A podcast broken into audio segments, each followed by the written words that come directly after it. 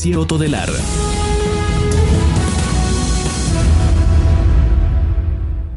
Avanzamos en el noticiero Todelar de Colombia a las 8 de la mañana eh, y 28 segundos. 8 y 28 segundos. Ahora nos vamos de 8 a 9. De 8 a 9. De 8 a 9 en Todelar. ¿Le suena, doctor Millán? De 8 a 9. Así está bien, de 8 a 9. nos vamos de 8 a 9. Nos vamos de 8 a 9. Así es. Me- Más mí- claro imposible. A, a mí me encanta. Nos vamos de 8 a 9 en Todelar. Vamos de 8 a 9 en dólares, así es. Bueno, eh, muy triste ¿Qué pasó? con, con en el Polo Club que dos personas tomaron la decisión de calentar aceite y botárselo a dos perritos Ah, y luego los echaron entre un costal para matarlos. O sea, eh, son cosas que uno que uno dice, Dios mío, Dios mío, ¿en qué estamos? ¿En qué estamos? Y el otro hecho de esos siete varones, yo no, no había escuchado de varones sementales, hombres, de esos machos, porque es que hay hombres de hombres, pero hay otros que son hombres machos, por hombres sementales. Eso es, una, es como una especie venida de otro planeta, creo yo. Los siete soldados que toman la decisión de, la decisión de violar a una niña de 12 años. No, indígena, indígena. Y estas cosas no pueden pasar así, Dios mío. Estamos tan enfermos que estos hechos pasan y pasan. Y no más. Y ya pasaron. No. No es posible, no es posible. Siete soldados violando, solo imagínense, amables oyentes, siete soldados violando a una niñita indefensa de 12 años y dos sinvergüenzas que van y calientan aceite, se lo lanzan a dos perritos y luego meten a los animalitos en un costal para matarlos. Dejo inquietudes ahí, en el aire. Hay cosas que quedan ahí, que quedan ahí en el, en el universo. Eso a uno le preocupa y nos pone un poco tristes que pase en nuestro país. Y lo de los perritos fue aquí en el Polo, aquí al frente, aquí en el Ah. Polo Club. Y lo de los soldados en Colombia. Lo que pasa es que nos acostumbramos a las anécdotas. Sí, vamos de anécdota en anécdota. Y exactamente. nunca miramos la profundidad de las cosas. No profundizamos sobre los entonces temas. mañana es otro escándalo, pues mañana es otro, y ya, ya no sabemos cuál es el escándalo, de- cuál fue el escándalo del primero de marzo, ni el escándalo de comienzos de enero, no que cada día Y las peleas en las redes, ¿no? Van- Entonces sí, sacan pecho porque "Ey, esto se volvió viral. ¡Ay, soy tendencia! Sí, Y, y la mayoría de esas tendencias y lo viral son cosas no positivas. Son ataques acabando con el otro, destruyendo al otro, diciendo cualquier cantidad de groserías. Yo hoy me aterro como alguien toma la decisión de mandar un hijo de putazo por internet. Yo me aterro. Yo no soy capaz de hacer eso contra nadie. Mandar el hijo de putazo por internet y se creen por hombres y se creen importantes. Hoy amaneció un poquito raro. A veces uno también acá animado, pero hay temas que a uno lo achantan, doctor Fernando. Así es. De verdad que no es fácil eh, compartir toda esta cantidad de noticias con los oyentes. Eh, así que, mi general Fernando Millán, salve usted la patria. No, hay, hay, hay afortunadamente hay temas que, o sea, de la cotidianidad que, que la gente está esperando que uno le- le- le- les explique y les profundice. Exacto, están esperando Sí, otro tipo de temas, otra propuesta radial. Sí, sí. ¿Qué tenemos en el menú para hoy? Bueno, hoy tenemos un tema que es, mejor dicho, de la... Si, si el menú es bueno, vuelvo al restaurante. Si el menú y la atención no es Sí. buena, yo no vuelvo. No vuelvo, así es. Sí, tiene que estar los dos ingredientes, que el menú sea Y el servicio. y que el servicio, el servicio sea excelente, Sí. porque usted puede usted puede servir un delicioso caviar a las patadas. Claro. No, papi, haciendo mala cara, no da. No, no, Tiene que ser con toda la, la, la, la- la elegancia, el cariño y el amor para servir a la mesa. Eso. Y que el, el caviar pues esté rico, o la sopa, o el pollo asado, o el pescado, o lo que sea. Así es. Entonces, ¿qué trae para hoy? A ver si me quedo en este restaurante. Seguramente se va a quedar. Eh, hay una palabra, un, un- un- hemos aprendido palabras o hemos, hemos eh, reinventado, no, reinventado no feo esa palabra. Eh, hemos asumido palabras y conceptos que son propios de esta época de la pandemia. Uno. Distanciamiento social. Sí, distanciamiento social. Esa es una cosa que... Hagámonos pero de lejitos. Sí, pero eso, eso, no, eso, no lo teníamos, eso no, existía, no, existía en el lenguaje nuestro, no, existía. Ni en el nuestro ni del, ni del todo, ni del todo el planeta. Juntos pero no revueltos. Sí, entonces... Cada loro en su aro. Exactamente. Hoy vamos a hablar de eso. Distanciamiento social. ¿Qué, ¿Eso para qué es? ¿Por qué es? Bueno, ¿y cómo afecta a la gente? Ese es el menú. Ese es el menú. Ese es el plato fuerte. Pero ¿quiénes lo sirven? Bueno, hay dos, tenemos dos especialistas. Tenemos a, al psicólogo Oscar Iván Gómez, que es el decano de Ciencias Humanas de la, de la Corporación Universitaria eh, Iberoamericana. Bienvenido. Y el presidente de la corporación, que es eh, Miguel Ricardo Telombán. Corporación Iberoamericana. Corporación Universitaria Iberoamericana. el doctor Miguel Ricaute, persona que admiro profundamente. Entonces, adelante, abierto el restaurante y nos vamos a cenar. Muy bien. Eh, bueno, empecemos. Doctor Oscar Iván Gómez, buenos días. Buenos días, Fernando. Buenos días a toda la mesa y a los oyentes de todo el arte. Doctor Miguel Ricaurte, bienvenido de nuevo aquí a, al Noticiero Todelar de Colombia, de 8 a 9. Fernando, muy buenos días. Un saludo a usted, a José Fernando, a Oscar Iván y obviamente pues a toda la audiencia. Muy bien. Pues empecemos, eh, empecemos con, con Oscar Iván. Doctor Oscar Iván, eh, esto del distanciamiento social obviamente tiene un impacto en la cotidianidad.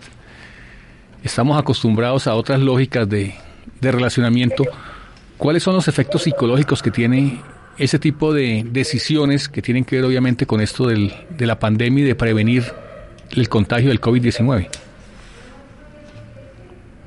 Gracias, Fernando. Un saludo también para el doctor Miguel Recauste, que está en este momento también con nosotros.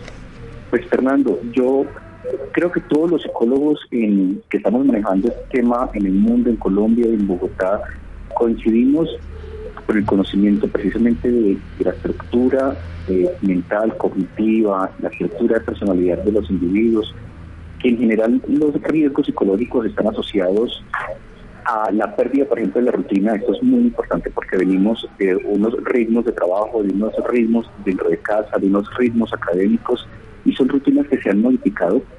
Algunas se han perdido porque hay personas que han tenido unas novedades eh, frente a situaciones, por ejemplo, laborales, pero también tenemos una reducción, por ejemplo, del contacto social y físico. Y aquí hay una cosa importante que de pronto podemos hablar un poco más adelante, y es que lo acaba de señalar Fernando muy bien. Aquí hay un aislamiento físico, no un aislamiento social. Entonces, eso es una diferenciación muy importante.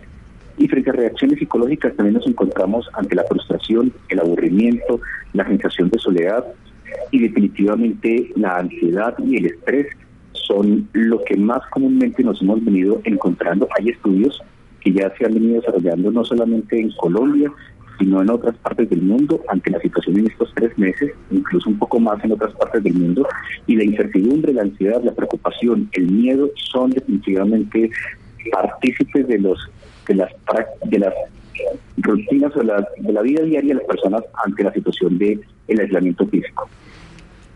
Ese es un tema complicado. Creo que ampliamos un poco el tema del distanciamiento, o sea, es cierto, distanciamiento físico. ¿Cómo combatimos entonces, doctor Gómez, eh, esa condición de, del contacto físico con otro tipo de comunicación o de integración como, como sociedad? Yo creo que afortunadamente para nosotros en esta generación, Fernando y oyentes, pues contamos con una cantidad de medios de comunicación mediados por las tecnologías, si uno hubiese vivido esta experiencia quizá 30 años atrás, algunas personas en diferentes partes de Colombia hubiesen que ir a un telecom a tratar de comunicarse con sus familiares o mandar un telegrama, recibirlos. Hoy que tenemos las posibilidades de los medios de comunicación a través de diferentes recursos, pues es mucho más fácil, ¿no? Podemos comunicarnos con nuestros familiares y con las personas. De hecho, en el trabajo, el teletrabajo nos ha permitido mantener una interacción con nuestros compañeros, pero de recomendaciones puntuales, digamos, frente a esta situación, por ejemplo, no debemos obsesionarnos con la información relacionada con el con el COVID-19, ni atribuirle demasiado tiempo y demasiada atención a eso. Sí debemos estar informados y debemos estar informados con calidad pero obsesionarse con ese tema también genera ansiedad. Y nosotros tenemos muchos recursos mentales, emocionales, que nos ayudan a sobrellevar la situación y que finalmente es una situación que nos llama a adaptarnos, no caer definitivamente en información errónea, porque cuando uno empieza a buscar, debe buscar fuentes primarias, medios de comunicación, precisamente como estos, a los que les reconocemos que lo que se comparte es una información seria, es una información que proviene de las fuentes, por ejemplo, del gobierno, no debemos seguir las falsas noticias. A uno por los medios de comunicación como WhatsApp, esas redes, por ejemplo, llegan muchos memes, muchos reportes de cosas que realmente pueden ser falsas noticias. Yo recuerdo que cuando comenzó toda esta situación, Fernando, no sé si, si usted lo recuerde, pero empezaron a llegar imágenes, por ejemplo, de personas que estaban fallecidas en las calles en diferentes partes del mundo y se comprobó que ahí también había un manejo de fake news con contenidos erróneos que pues lo que hacen es despertar más ansiedades entre las personas. Entonces con eso hay que tener mucho cuidado, estar bien informados para no creer información eh, errónea y contrastar la información. No quedarse solo con una única fuente, por ejemplo, de información. Claro. Definitivamente a nivel psicológico organizar el tiempo es muy importante, mantener horarios, organizar horarios para levantarse, para poder organizar las actividades del día a día, mantener rutinas importantes. La creatividad y el humor son muy importantes, porque de hecho nos ayudan también a hacer la situación eh, un poco más llevadera y creo que eso es algo que de los colombianos nos eh, apoyamos bastante. Creo que esa, esa calidad que tenemos como latinoamericanos para llevar situaciones resilientes con capacidad resiliente para sobrellevarlas, por ejemplo, con el humor y la creatividad, somos, muy importantes en este momento. Aprovechar para hacer cosas que no hacíamos antes. Eso también es importante, para, por ejemplo, para leer, para retomar actividades de lectura, actividades de pronto de cocina en algunas personas, para poder volver a retomar actividades de pronto de compartir con nuestros hijos en casa películas, para poder hacer visitas virtuales, para aprender a tocar un instrumento, es decir, todo lo que nos permita no solo concentrarnos ante la situación, Fernando. Mire, eh, doctor Gómez, eh, aprovecho para preguntarle algo que, que, que queda en el tintero y es ¿Qué pasa con aquella persona que se dedica a colocar noticias falsas? O sea, ¿cuál es la intención? ¿Qué hay en la cabeza de esas personas? Porque es aterrador, o sea, lo vemos a diario y hay como un disfrute con, con esa generación de pánico. Sí, en psicología digamos que nosotros cuando estudiamos un poco, por ejemplo, las estructuras de personalidad y los rasgos de personalidad, nos encontramos con rasgos disociativos y con personas que tienen patrones de comportamiento disociativo, Fernando. Y dentro de ese patrón está el poder generar disrupción, precisamente o irrumpir dentro de la tranquilidad, dentro de la cotidianidad. Tenemos pues, comportamientos de ese tipo. Y aquí hay una cosa también importante ahora que lo menciona usted frente a las falsas noticias y la gente que se dedica con un buen tiempo a montar falsas noticias porque eso no se hace en 10 minutos. O sea, hay contenidos de falsas noticias que los hacen con una inversión de tiempo alta. Y en ese tipo de conductas, las personas lo que deben tener en cuenta es que toda conducta tiene su consecuencia, Fernando.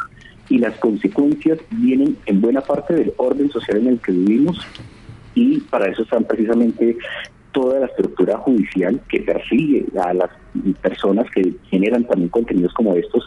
Y lo que deben pensar las personas que se dedican a este tipo de cosas es que su conducta trae consecuencias no solamente para, para ellos, sino para las personas, para la comunidad. Aquí estamos afrontando una situación en comunidad. Y en comunidad debemos cuidarnos y quienes generan este tipo de contenidos pues persiguen disociativamente eh, la necesidad de generar precisamente de irrumpir dentro de la tranquilidad. Algunos perciben la, digamos, escenarios de, llamar atención, de conseguir adeptos a través de redes sociales que hoy las redes sociales también tienen, digamos, una dinámica que todavía no está completamente controlada y es cuántos pueden tener seguidores y en esa lucha de seguidores generan contenidos que no tienen, que, de los que no se evalúan consecuencias y que claramente aquí está es el criterio de quien los ve y de quien los comparte con otros. En este caso, por ejemplo, con los menores de edad, con los niños, con nuestros familiares. Hay uno está llamado a tener mucho cuidado con qué comparte eh, en la medida en que eso también puede hacer daño. Pero yo mencionaba lo del humor y la creatividad. Y hay cosas que también son seguramente mensajes espontáneos, muy creativos. Yo recuerdo, Fernando, por ejemplo, muy, muy jocosamente que en algún momento frente al manejo de los tapabocas se dieron pues contenidos un poco graciosos por quién, cómo estaban generando seguramente los tapabocas. Bueno, eso hace parte de las cosas que podemos desde el humor y de la creatividad compartir. Además, mucha gente se ha sido recursiva para buscar con calidad cómo tener un tapabocas. Pero de ahí en mirar contenidos que también pueden desinformar, que pueden generar miedo, que pueden generar ansiedad, pues personas con perfiles disociativos, personas con perfiles que tienen rasgos un poco más antisociales y personas con perfiles que buscan definitivamente generar ruido dentro de la tranquilidad de la sociedad. Estamos hablando de distanciamiento social, todas sus implicaciones, con el doctor Oscar Iván Gómez, decano de Ciencias Humanas y Sociales de la, eh, Corporación Universitaria Iberoamericana, y con el doctor Miguel Ricaurte, presidente de la Corporación Universitaria Iberoamericana. Doctor Miguel Ricaurte, eh, somos un país, una sociedad donde estamos acostumbrados a la fiesta, al abrazo, a la celebración. ¿Qué implicaciones tiene para nosotros ese tipo de decisiones de, de no tener ese contacto eh, en grupos grandes, esas reuniones eh, que antes hacíamos y que ahora pues con esta situación pues no, se ha podido. Inclusive estamos en época de San Pedro, de San Juan y San Pedro y pues no va a haber ni San, ni San Juan ni San Pedro. Sí, perfecto, Fernando. Eh, somos una sociedad eh, que como rasgo íntimo tiene el rasgo de la expresión, tiene el rasgo del contacto, tiene el rasgo eh, del actuar social. Eh, desafortunadamente, pues ante esas circunstancias, para muchos de nosotros, muchos, eh, el ambiente ha cambiado sustancialmente. Es decir, hemos pasado eh, de actuar abiertamente a tener que reducirnos a estar en un apartamento, a tener que compartir un computador, a tener que compartir con personas, muy claramente con personas incluso no son cercanas socialmente a nosotros y eso obviamente pues ha cambiado, eh, eh, es un cambio bastante importante que genera estrés en la sociedad. Eh, yo diría que, pues que la sociedad colombiana particularmente, acostumbrada al contacto físico, por ejemplo, de que está sufriendo unas unas eh, experiencias pues bastante bastante difíciles que se traducen en aburrimiento y se traducen en monotonía. A diferencia de, Oscar Iván, yo no soy psicólogo, yo soy apenas, eh, si se puede decir allí, eh, si se puede decir en esta fórmula, analista social, sin, sin, conocimiento profesional en materia de psicología. Pero percibo claramente que aquí el entorno cambió totalmente, el entorno de los jóvenes tuvo que haber cambiado de alguna forma sustancial. Yo me imagino que para un joven eh, interactuar con su novia pues se ha vuelto eh, mucho más difícil y, que esa misma circunstancia la están experimentando muchos colombianos. Eh, ante esas circunstancias pienso que muy buena parte del país eh, ha sido dúctil y se ha acomodado y ha sabido manejar las circunstancias. Desafortunadamente, ustedes mencionaban al, inicio del programa eh, y lo mencionaban con mucho con, mucha claridad. Desafortunadamente, hay sectores que, no han logrado acomodarse a las presentes circunstancias y presentan manifestaciones y conductas que realmente son, son disruptivas y que nos considero yo, deben obligar a nuestros expertos en psicología y expertos en muchas de las ciencias sociales a analizar a ver qué es lo que nos está pasando. Porque en el fondo, fondo, lo que yo observo es que ante esas circunstancias, eh, lo que aflora es una falta de lo que los economistas llaman capital social. Es un poco una falta de entendernos que todos somos partes, somos parte de esta misma empresa, de esta misma casa que se llama Colombia y que a todos nos conviene que nuestros hermanos, nuestros primos, nuestros sobrinos, que son los otros colombianos, lo hagan bien, tengan éxito y sean felices. Entonces, eh, allí nos falta algo, no nos eh, hemos avanzado, hemos avanzado en muchos temas, somos una sociedad que si se considera desde la perspectiva republicana es apenas bicentenaria, tiene 200 años de vida, si se considera desde esa perspectiva. Hemos avanzado bastante, pero sí que nos queda mucho por, por, por eh, avanzar y sobre todo por eh, adquirir las herramientas y el manejo de las herramientas que se requieren para situaciones como la presente. Entonces, eh, creo que ahí hay, un, ahí hay un campo para estudio supremamente importante y para recomendaciones que se deberán implementar no solamente desde el Estado, sino también desde las familias, desde las universidades, desde las facultades de psicología, eh, en fin, hay mucho por trabajar en ese frente. Claro, eh, eh, el aislamiento es una de las garantías, esto, de la, del distanciamiento es una de las garantías para, para no extender el contagio. Entonces uno nos explica cómo se dan casos como el de las fiestas masivas en otras ciudades que hemos visto por televisión o lo del día sin IVA. ¿Usted qué explicación le da a eso, doctor Ricaurte? Bueno, yo pienso que es, a ver, primero algo de falta de disciplina en algunos sectores del país, una falta de disciplina y como digo yo, em, a veces dificultades de ajustarnos a unas circunstancias eh, sobrevinientes. Somos indisciplinados, no todos.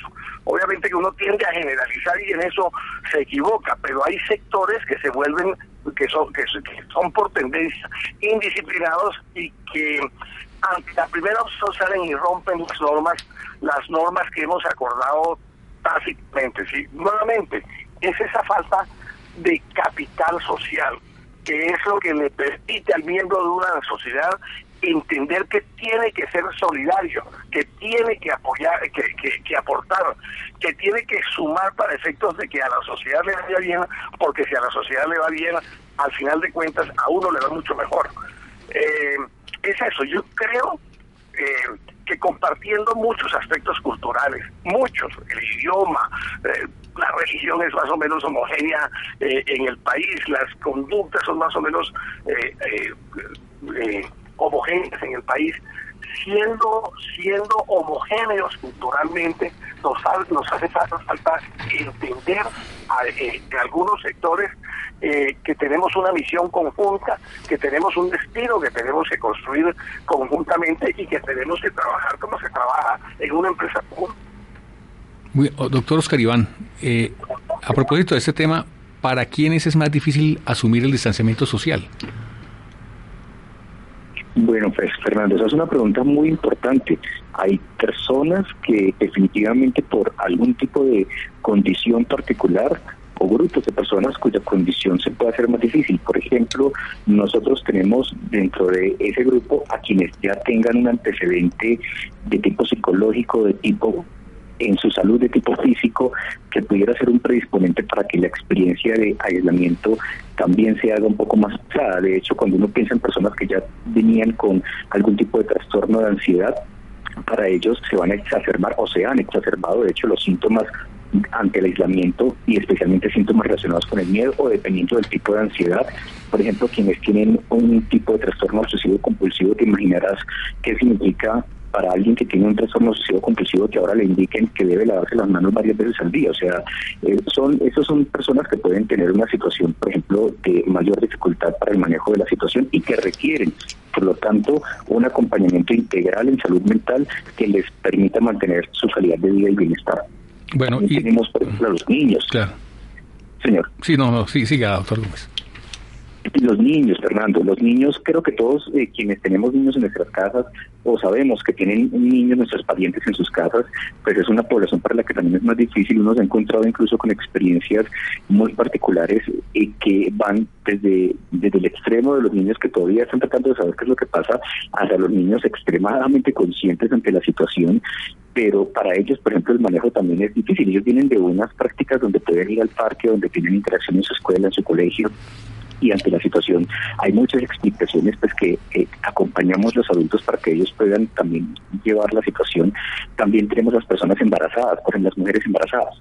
Para ellas también puede ser difícil, además porque el embarazo pues implica físicamente una serie de cambios de carácter, por ejemplo, hormonal, y ante las preocupaciones, las ansiedades y los miedos que despiertan este tipo, que han despertado este tipo de situaciones, también pueden seguir apareciendo pues como eh, complejidades, pero igual todos contamos con recursos, menciono yo, desde nuestro cerebro, por ejemplo, que maravilloso, nos permite definitivamente afrontar. También tenemos a las personas de edad avanzada, Fernando, y especialmente cuando uno piensa en las personas de edad avanzada, uno piensa en quienes están en ciertas condiciones, por ejemplo, de eh, estar en una casa de retiro pero en las personas de edad avanzada, a mí, por ejemplo, particularmente en el manejo con mi familia, eh, que tenemos personas de edad avanzada, a nuestras abuelas, pues para ellos la posibilidad de salir a tener rutinas de caminatas diarias, de hacer ejercicio, de tener vida social, para ellos pues ha sido un cambio importante y obviamente la vida social no se puede detener.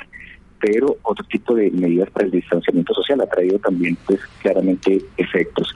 Y definitivamente las personas del sector salud para ellos también implica unos efectos pues, eh, importantes y para ellos también puede ser un poco más difícil. Entonces, los niños, las personas de edad avanzada, las personas que tengan algún antecedente de enfermedad física o enfermedad mental, para las personas que están dentro del equipo médico, de salud o sanitario, también puede ser un poco más complicado, Fernando. Bueno, ¿y cuáles serían las recomendaciones para, para sobrellevar de mejor manera esto del distanciamiento social?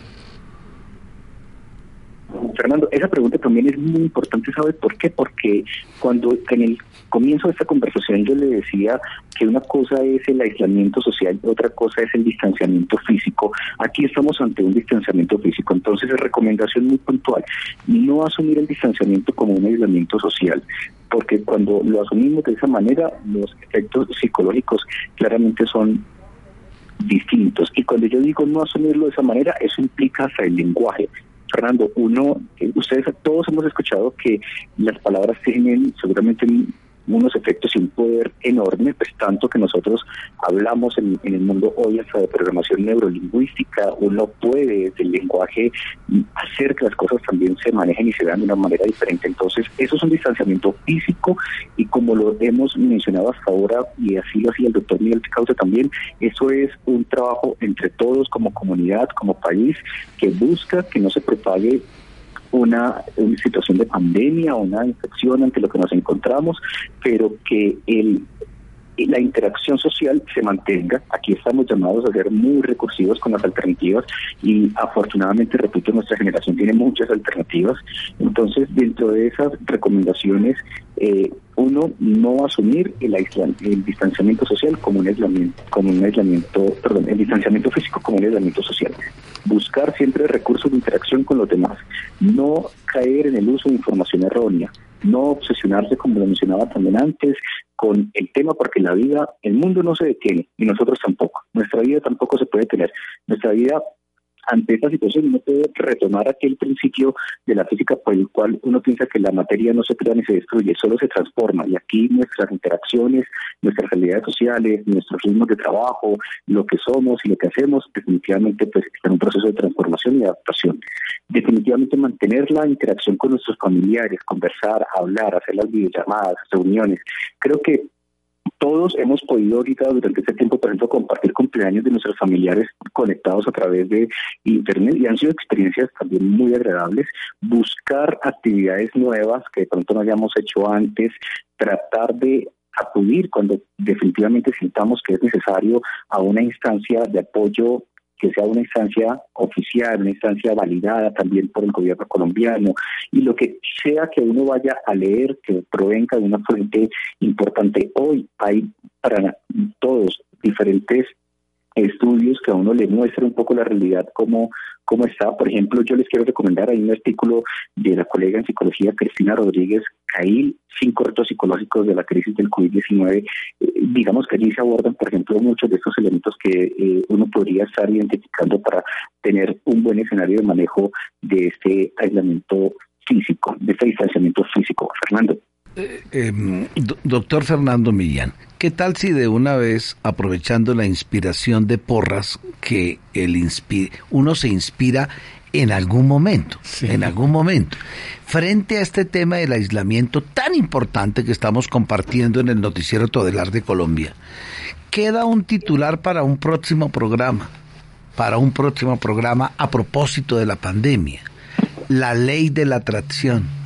La ley de la atracción es de toda la importancia. Es que si yo abro los ojos y en lugar de agradecer, estar feliz porque, porque amanecí vivo, porque no tengo el contagio, porque, porque estoy en este universo tan bello, en lugar de ponerme a cantar, a agradecer, a pensar en cosas positivas, me pongo a hablar de desgracias, hablar de el coronavirus, hablar de enfermedades, hablar de, de problemas, hablar de tragedias. La ley de la atracción al final lo que me va a devolver a mí cuando asumo ese comportamiento es enfermedades, desgracias, tragedias, ruinas y de todo.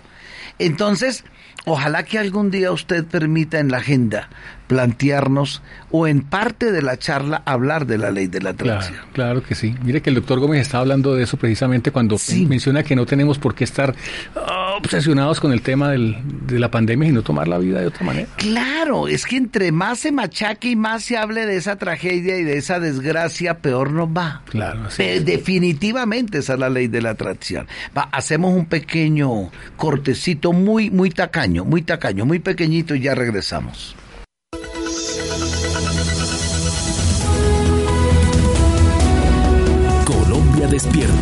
Con el noticiero Todelar.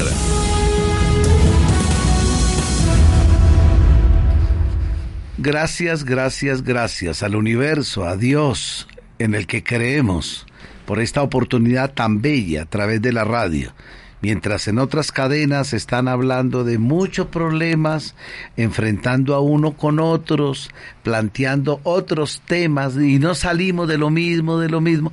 Aquí nosotros estamos ofreciendo una opción diferente al oyente hablando de lo que nos interesa a todos. Doctor Fernando Millán, avanzamos con nuestro tema de bueno. Nuestro tema, recuerdos, distanciamiento social ese nuevo concepto que nos han que tenemos entre pecho y espalda y se va a quedar y se va a quedar. desde hace más de 100 días. Va a ser muy difícil después asumir otras conductas y a nivel cultural tampoco porque es lo que nos deja estos momentos. Sin duda. Es un aprendizaje. Exactamente. Y uno de los invitados es el doctor Miguel Ricaurte, presidente de la Corporación Universitaria Iberoamericana, y el otro invitado es el psicólogo, doctor Oscar Iván Gómez, decano de Ciencias Humanas de la, de la Ibero. Doctor Miguel, eh, en esto del, distanciamiento social, una de las cosas sacrificadas son los grados en colegios y universidades. Y la gente pues le ha tocado pues a distancia esa ceremonia que cierra un ciclo importante en la vida de los jóvenes. En el caso de la Iberoamericana, ¿qué va a pasar con esa parte tan importante que es el, el grado, la ceremonia, que papá y mamá estén presentes, que los amigos, que ¿qué se ha pensado en ese caso? Para nosotros en la Corporación Universitaria Iberoamericana, el grado, eh, pues yo diría que como para muchas instituciones de educación superior, es una de las ceremonias culmen eh, de mayor importancia, porque usted lo menciona, Fernando, es la culminación de unos estudios, el reconocimiento de unas competencias y la posibilidad de que la familia y los amigos se reúnan con el graduando y, eh, y con la universidad para celebrar la consecución de un logro como esos.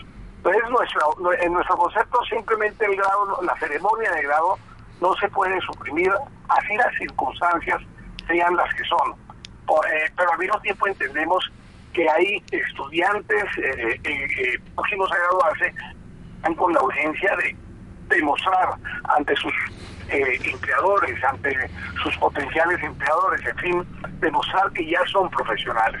Entonces hemos, eh, ante esas circunstancias, hemos eh, acudido a dos, a, a, dos alternativas. La primera alternativa es el estudiante que quiera formalizar su grado ya individualmente, pues obviamente hemos creado las condiciones para que se le entregue su grado, se le haga su reconocimiento, se le documente el reconocimiento de la institución, se le entregue su diploma y él pueda surtir cualquier diligencia posterior a la cual esté eh, obligado eh, o que requiera. En todo caso, eh, adicionalmente, está la posibilidad de que el estudiante se espere un poco y cuando se den las circunstancias podamos acudir a la ceremonia formal de grado, que repito, es muy importante para las familias, para la universidad es una importancia bastante grande porque pues, es finalmente un encuentro, eh, un encuentro intermedio, porque ese estudiante va a ser nuestro exalumno de por vida, pero un encuentro, encuentro intermedio que tiene eh, una importancia social eh, bastante alta. El, ahorita para el segundo semestre pues se va a aplicar esto de la alternancia, otra palabra que entra en el, en el, en el lenguaje cotidiano, que es ir y venir del colegio de la universidad, tener presencialidad y tener virtualidad. ¿Cómo impacta esto del distanciamiento social, doctor Miguel Ricaurte, esa cotidianidad académica en la Ibero y en general en todas las instituciones educativas? Acordémonos que el origen de la institución educativa, de la, institución educativa, eh, está en que eran unos centros en donde se encontraban unas personas reconocidas por su saber, con jóvenes que estaban en el proceso eh, de decidir su vida y allí entonces a, partir de esos encuentros entre pares y, de esos encuentros con sabios que eran los profesores de, entonces y los son de ahora, eh, los de ahora a partir de ello el estudiante junto con los otros estudiantes y con el apoyo de los docentes iba armando conocimiento iba eh, armando su vida, iba armando su persona. Eh, ese es el origen de la institución y eso ha hecho que esa institución perviva durante siglos y siglos. Ese evento, ese encuentro ha pervivido y, pues difícilmente puede cambiarse, sobre todo en el grupo de los jóvenes que están entre los 16 eh, y los 25 años. esa, es, esa es una realidad. Ahora que aparecen estas circunstancias, que no, no habíamos vivido en estas dimensiones, y toca para prevenir, simplemente pues tener que limitar ese encuentro físico.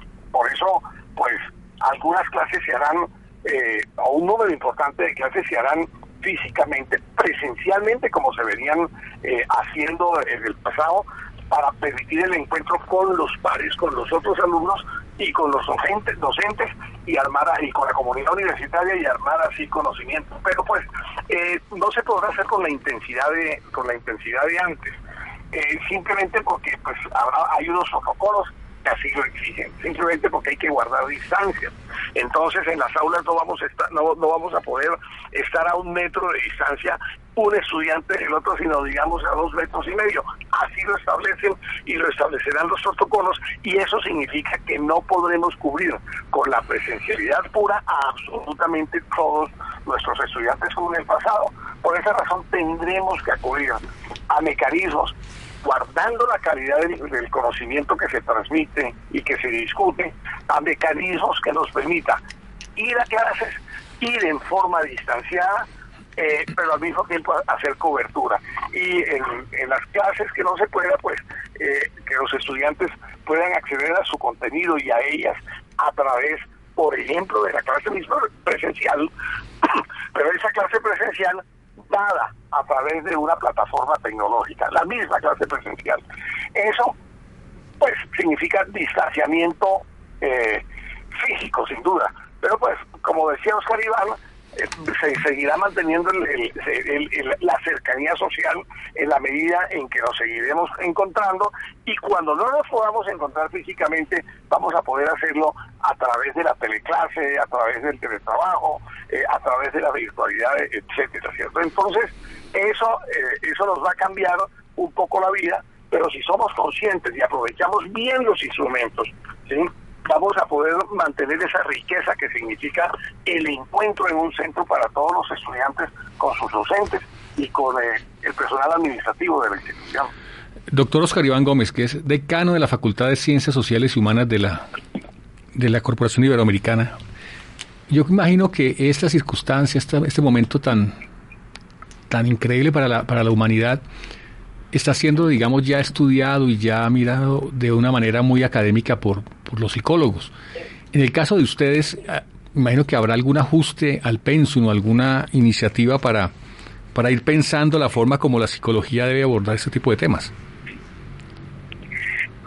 Sí, sí, sí, señor, así es, Fernando. Y digamos que en ese sentido uno, lo que podría también compartir con los oyentes es que los psicólogos y los estudiantes de psicología, en el, en el caso de los estudiantes de psicología y este programa que nosotros tenemos dentro de la Ibero, por ejemplo, pues la formación se da de manera pertinente, o sea, se da en función de lo que pasa en la realidad, de lo que pasa en la sociedad y desde el punto, desde la lupa, digamos, el, microscopio de la psicología, tratar de analizar todas las variables asociadas y en este caso, cuando nos enfrentamos ante la situación que vivimos, aquí hay muchos conceptos, muchas variables ahora que entrar a estudiar deben hacerse parte precisamente de nuestro plan de estudios y así lo mm, se está haciendo ya en este momento porque venimos haciendo una organización precisamente curricular.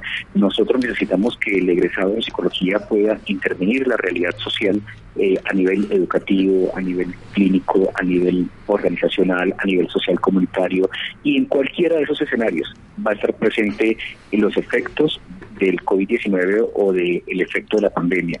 Y entonces vamos a necesitar hacer más fuerte el análisis, el estudio de las variables asociadas al aislamiento, a los efectos psicológicos, a las recomendaciones. Aquí hay una cosa, Fernando, con esa pregunta que es muy importante y es que esto no es solamente durante el tiempo que llevamos ahora mismo en el distanciamiento físico y en el aislamiento o en el confinamiento. O sea, aquí el orden de lo psicológico va a seguir manifestándose incluso después.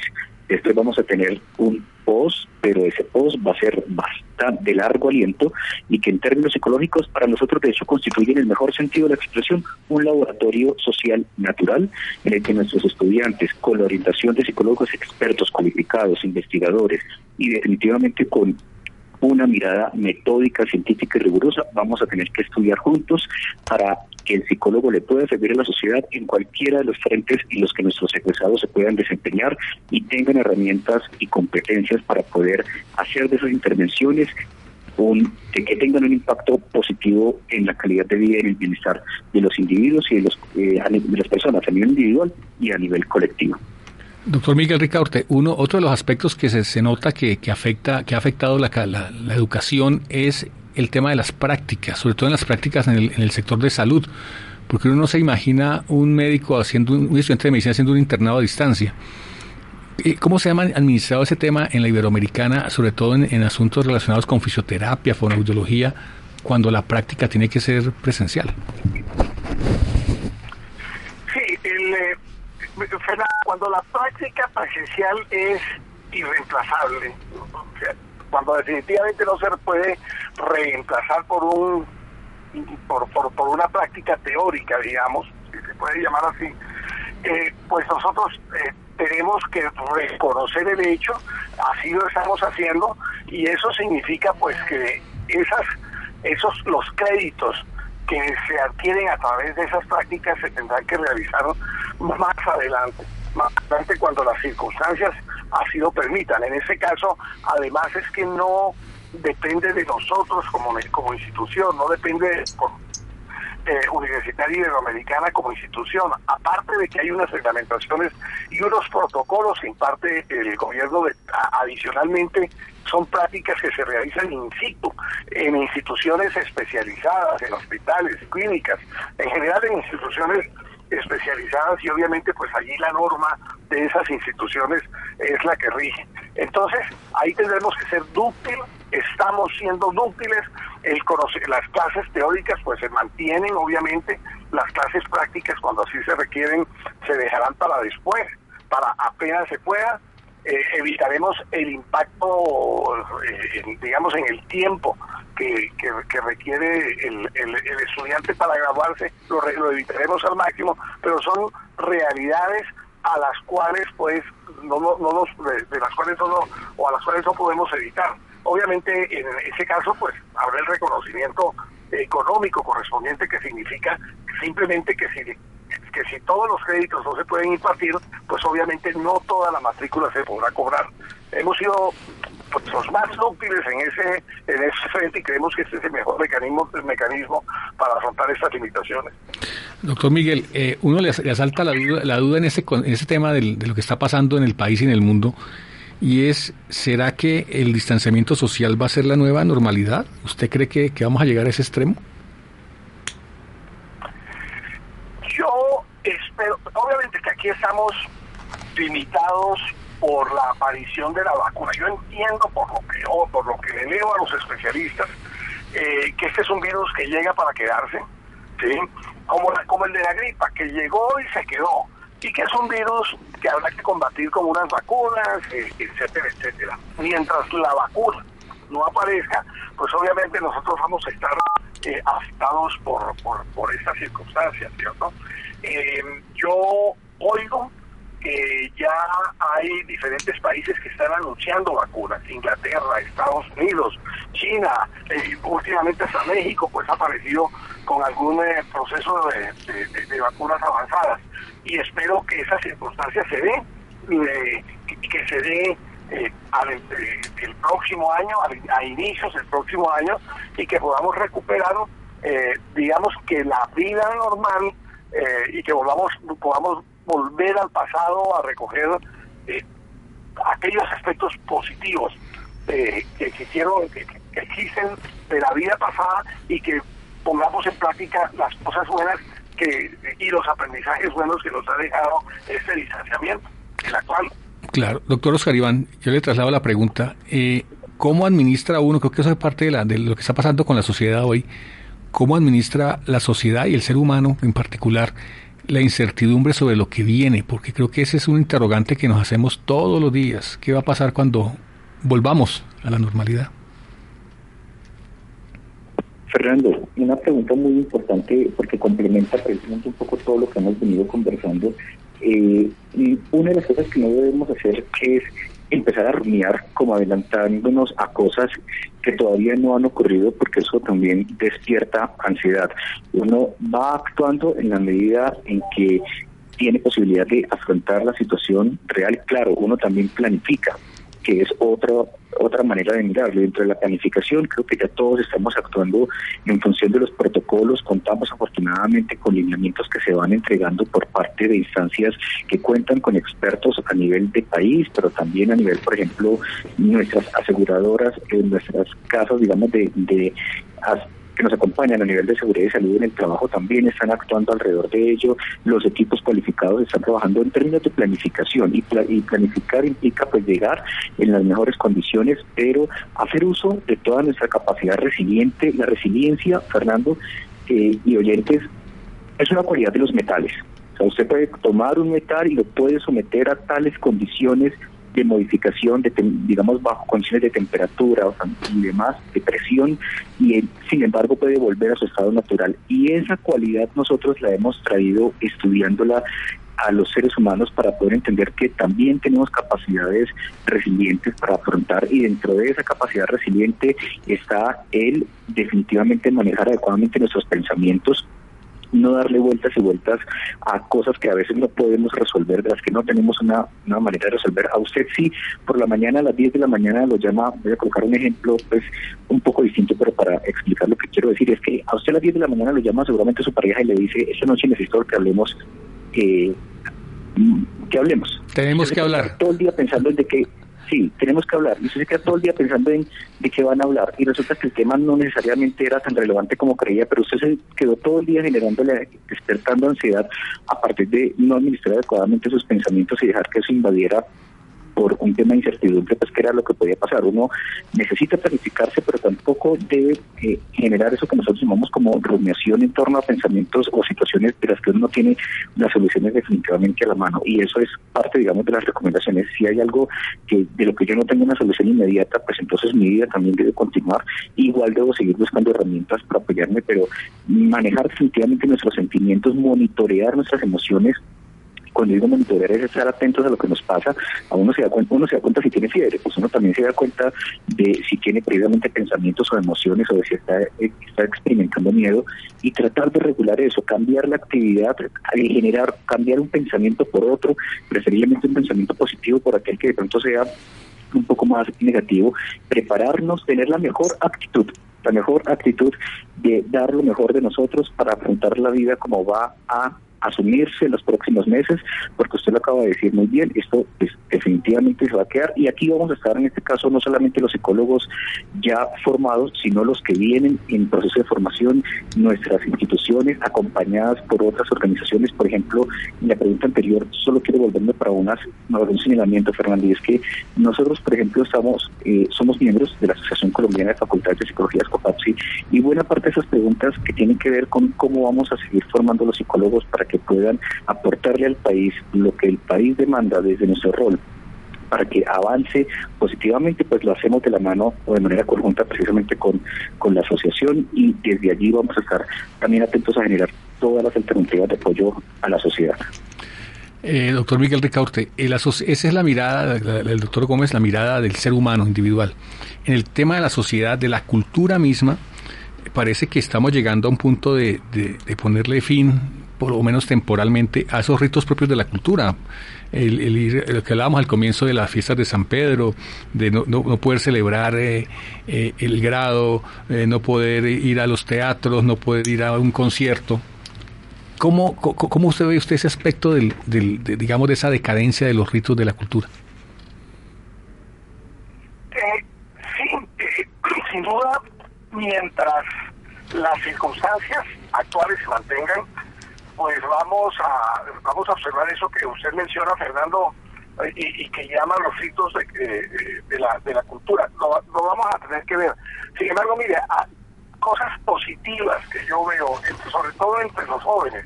¿sí? Eh, ellos han sustituido los encuentros de los viernes en la tarde por encuentros virtuales. ¿sí? Y se encuentran muchos, utilizando Zoom, utilizando todas estas herramientas. Se encuentran muchos, se toman un trago cada uno en su apartamento, comparten sus experiencias, sus dudas, eh, sus inquietudes y al final de cuentas casi que la evaluación que, se hace es que, la, es, es, que hubo una, una, una reunión eh, social, que hubo un contacto y que hubo un enriquecimiento grupal. Eh, algo similar en el caso de los rayos, pero a mí constantemente me están llegando eh, invitaciones de las cuales no era consciente, por ejemplo, a conciertos. Y, he asistido a unos conciertos absolutamente espectaculares he eh, vuelto a ver películas absolutamente increíbles y las he apreciado en estos días más que cuando las vi por primera vez. En fin, hay un aspecto que se llama, la, eh, que lo, lo, acaba de mencionar eh, Oscar Iván, que es la resiliencia, que es que en la medida en que nosotros nos sometamos a nuevas circunstancias, pues tenemos que sacar lo mejor de, nosotros para seguirle dando valor a la vida. Y en lo posible, Fernando, y aquí voy a hacer, eh, si me da un minuto, voy a hacer mencionar lo que ustedes mencionaban al, inicio, y en lo posible para quitarle valor a las cosas malas que venían de antes, de una forma positiva también eh, de aportarle perdón, de, aportarle al futuro. Por ejemplo, recientemente, eh, aquí apareció, eh, eh, apareció con las redes sociales, apareció una manifestación de ellas, no todas, una manifestación de ellas, que es una manifestación tremendamente destructiva. Aparecieron unos influencers, influencers, no todos, ¿sí? que se expresan en una forma destructiva y aparecieron instrumentos como algo que se llaman las bodegas, que simplemente suplantan el pensamiento social eh, utilizando herramientas artificiales para tratar de dar a entender que la sociedad piensa una forma cuando realmente no lo, no, lo piensa. Entonces, eh, eh, todo eso que se nota hoy, que se, que se está notando, miren, aspectos, lo digo con el mayor respeto, Fernando, aspectos como el tema del periodismo. Hoy el periodismo está forzado a tener que llevar la noticia antes de que las redes, las redes sociales eh, le quiten protagonismo. Y eso está llevando a que uno se encuentre con entrevistas en lugar de ser creativas, buscando un resultado positivo, se convierten en entrevistas eh, que buscan lo negativo. Entrevistas que no, que de opinión es buena en la medida que haya armonía, sino que buscan que haya diferencia de opinión con desarmonía para poder generar la noticia y, quitarle el espacio a la red social. Entonces, también esos aspectos positivos, eh, perdón, esos aspectos negativos se han visto, han adquirido notoriedad en esta, en estos momentos y, y bueno, y es un aprendizaje, tomamos conciencia de que esos aspectos negativos existen y como consecuencia, pues deberíamos, en virtud eh, de, aprovechar el protagonismo, aprovechar los espacios que, que dan las actuales circunstancias para tratar de combatir situaciones como esas, esas tanto daño le están causando a la sociedad. Muy bien, se nos termina el tiempo, nos toca mirar qué hacemos porque nos va a tocar hora y media, doctor Fernando Millán. ¿Cierto? Oiga, siempre nos quedamos colgados.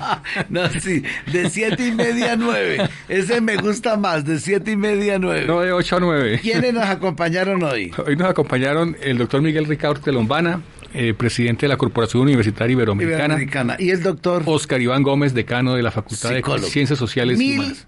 Para ellos dos, gracias, gracias, gracias para la audiencia, gracias, gracias, gracias. Doctor Fernando Millán, si Dios lo permite, nos vemos la próxima semana. Amén, así será. Qué gran programa, qué buen tema. A continuación en Todelar, doña Gilda Strauss está lista para presentar eh, un tema interesante a la audiencia de Todelar. José Fernando Porras y Fernando Millán, así somos los Fernandos en Todelar.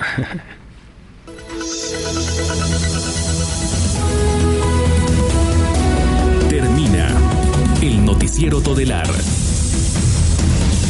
Periodistas, corresponsales y analistas en todos los frentes de la noticia. Noticiero Todelar. Director José Fernando Porras. Con el patrocinio de Colsubsidio, con todo lo que te mereces. El jueves se vive mejor con la voz de Bogotá.